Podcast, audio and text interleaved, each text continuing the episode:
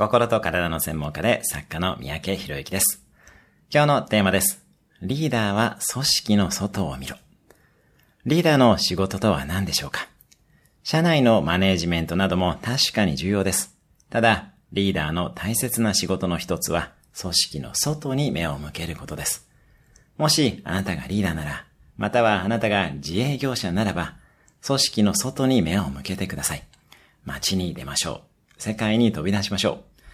外で何が起きているかをきちんと見定めて、それをあなたの組織の中に持ち帰り、また外の世界で役立つものを作っていきます。